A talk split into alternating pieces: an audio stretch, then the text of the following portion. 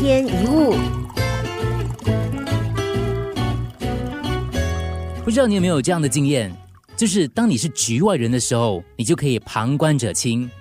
如果别人带着一个问题来找你，你总是能够很清楚的分析，可以给出不同的观点，或者是他没有想到的一些建议。可是当事情发生在你身上，你就会钻牛角尖，想法变得很僵化，没有弹性，甚至很有可能陷在情绪当中。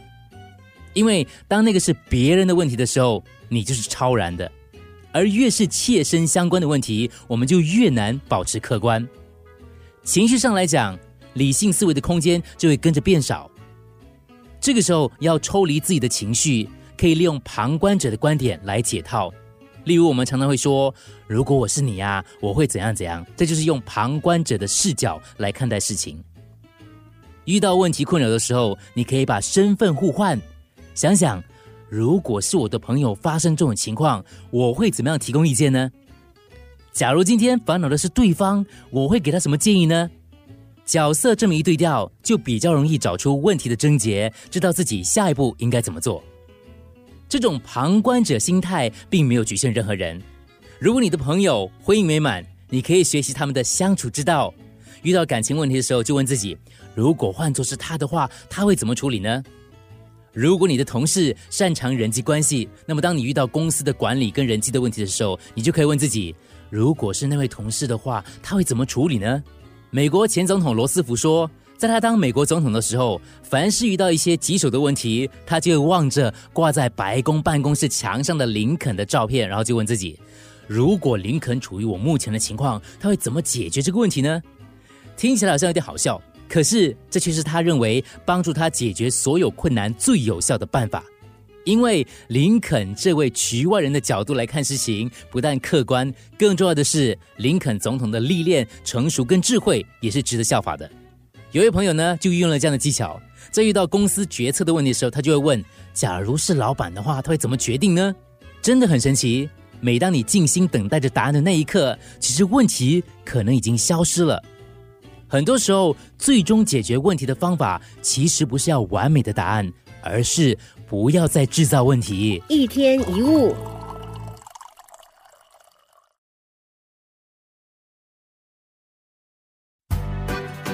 一天一物，很多人都听过“换位思考”这几个字，但是要真正做到并不容易，因为人都习惯从自己的角度、自己的期待、自己的利益、自己的立场、自己的观点来看事情，欠缺同理心，就很难设身处地的跟别人相处。讲一个我自己的亲身经历。有一次呢，在一个场合底下呢，我跟我的一个很好的朋友跟他的弟弟开始聊他们跟爸爸的相处之道，因为他们都在他爸爸的公司上班嘛，结果发生了一些摩擦。可是，在我的朋友还没有说几句话之后呢，我就开始出言揣测，就自以为很了解他们，给了他一些建议。结果不但伤害了我的朋友，我朋友还当场呢就丢下一句话：“你不要以为你很了解我们哈。”当时我只是一片好意，没有想到呢，却被泼了一盆冷水。所以，我们之后呢，有好一段时间都没有联络。不过，日子过去之后呢，我就开始想起这句话。真的，自我反省之后，我发觉自己其实根本不懂他们。其实，要真正做到换位思考，第一件事就是要听、观察，不要快速下判断，要把自己置身于对方的立场跟视角，去体验对方的内心感受。如果我是他，会怎么样呢？想象自己跟对方的角色互换，将心比心，然后呢，思考自己要怎么做，不要一开口就给别人建议，自以为很厉害、很了解。比方，这个人是你的爸爸或者是老公，他在上班，你就想象自己开他的车去公司，开始过他所过的一天，一直到回到家里进家门，看到房子一团乱，你正靠在沙发划手机的画面，他的感觉是什么呢？他心里作何感受呢？当你在教孩子的时候，情绪失控，你试着角色互换。如果我是孩子，我会怎么想呢？想想他还是个孩子，想想自己也曾经年轻过，是不是气就比较消了，没那么大了呢？有位朋友常常抱怨太太爱唠叨，受不了，每天上班累得要死，难道不能放松安静一下吗？但是如果他能够换位思考，他会想。虽然我很累，可是当全职妈妈更累，从早忙到晚，买菜、洗衣、做饭、做家事、带孩子、打扫，哇，永无休止的循环。反倒是我下班回家就可以休息了，偶尔还可以跟朋友去喝酒聚会。难怪他要唠叨了。那我是不是应该可以体贴一点，学做一点家事，帮他分担一点压力呢？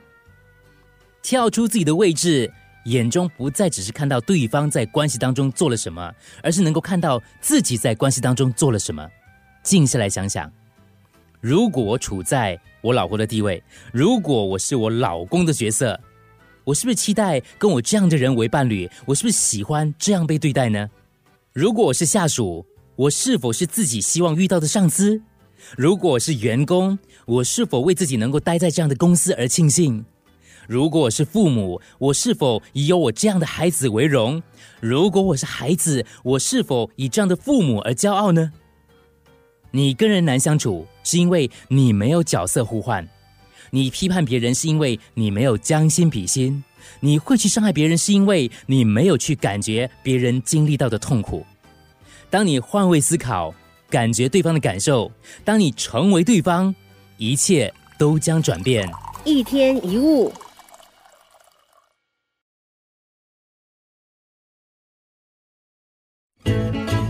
一天一物。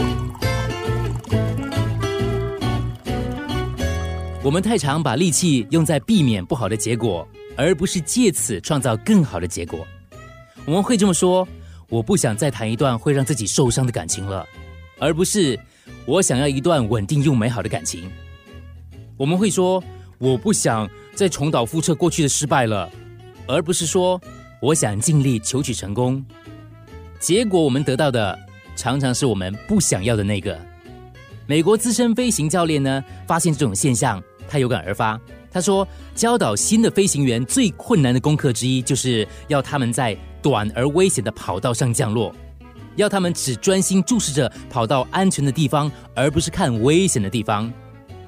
人的天性是把眼睛放在想要避免的障碍跟危险上，但是经验告诉我们，飞行员如果注目在危险的地方，迟早他就会撞上去。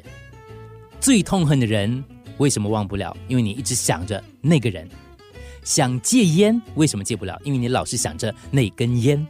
怕老的人为什么更快老？因为你心里想的都是老老老老老。很多做错的人为什么一再犯错？因为太专注在自己做错了什么，而不是怎么做才对。结果就正如他所想的。有一个朋友最近受邀到一场大的演讲去讲话，他就问我说：“有什么方法让自己有更好的表现？”我就告诉他，关键在于你保持怎么样的心态。你是恐惧还是？很期待，当你抱持着恐惧，你别把焦点聚在你不想要的事情上。你的目标就是要竭尽全力的减少或避免不好的结果发生。你会担心、害怕，会很焦虑，这绝对不是愉快的经验。相反的，只要把你的观点从恐惧转换到期待，哇，这真是一个天大的好机会，可以跟这么多人分享我关注的事情。哦，我想提供一些新的观念，让他们学到更多的方法。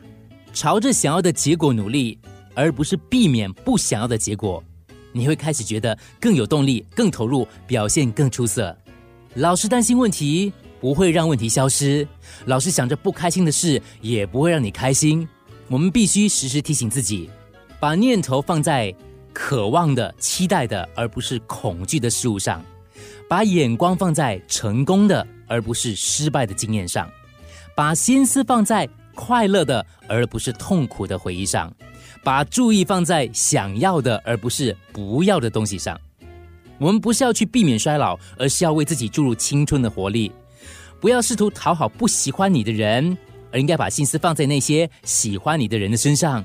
不要试图去改善生活，而是要把更多的注意放在享受生活。要多去种花，而不是一直在拔草。一天一物。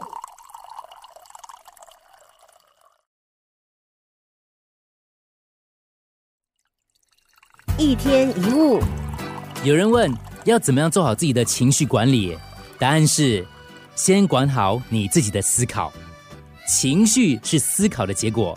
当你感觉到自己被负面情绪淹没的时候，暂停一下，先检视一下负面情绪产生之前你在想什么。一定是负面的，对不对？他是不是在生我的气？他一定是故意摆架子，连这样也要我忍耐？这么想，于是你就开始沮丧、难过、焦虑跟不快乐。负面情绪都是你心中的想法产生的，了解这点非常重要。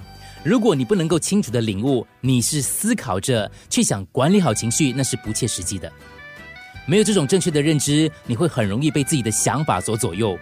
比如说，当一两件你觉得不顺利的事情发生了，你可能会想，没有一件事是顺利的。这个时候，你就会觉得有理由为自己感到难过，而又引起更多的否定的想法，开始自怨自艾起来。作家布恩斯说：“你的情绪会跟着你的思想走，就好像小鸭子会亦步亦趋的跟着鸭妈妈的后面一样。但尽管小鸭子忠心耿耿的追随妈妈的脚步，并不表示鸭妈妈很清楚它会走到哪里去。人在想一件事的过程当中，往往意识不到自己在想这件事。只有你中断对这件事的思考，才能够意识到。如果你能够对升起的念头加以察觉的话，那么你就比较容易能够摆脱负面的情绪。我们做个实验，你试试看，让自己非常生气，气得咬牙切齿、火冒三丈，很生气，很生气，很难，对不对？因为情绪只有在我们没有察觉的情况下才能够控制我们。当你想要有意识的引发负面情绪的时候，你是办不到的。当你有意识的去愤怒，你会觉得跟他之间好像有点距离，无法完全融入。有一天，有一位徒弟请教师傅说：“师傅，我天生情绪很暴躁，不知道应该怎么改正呢？”师傅说：“好，那现在你就把情绪发出来给我看，我来帮你改掉。”不行啊，师傅，现在没有嘞。可是我碰到事情的时候，自己就控制不住要发脾气。师傅回答说：“现在没有，那在偶发的情况下，你才会情绪暴躁。可见得这个情绪不是天生的。既然不是天生的，怎么会有改不掉的道理呢？回想一下最近让你生气的一件事，然后你问自己一个很有趣的问题：在你去想之前，这个情绪在哪里呢？只因为你没有去想。”它就不存在。换句话说，就算真的有不愉快的事，你也不用一直想着它而感到生气吧。所以要经常察觉自己的想法，要记住，情绪是来自你心中的想法，你可以自由选择的。一天一物，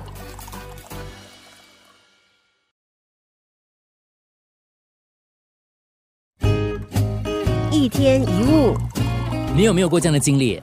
当你遇到某些问题的时候，你会怎么做呢？你当然会花很多时间跟心思去想怎么解决这个问题，可是你就是找不到答案。然后在一个偶然的情况底下呢，你把问题丢在一旁，然后去做别的事，三个步听音乐、喝咖啡，或者跟某个人聊天。诶，好像有答案了哦！答案突然就出现了，这怎么发生的呢？你心里一直要想着解决问题、找答案的时候，你一直找不到。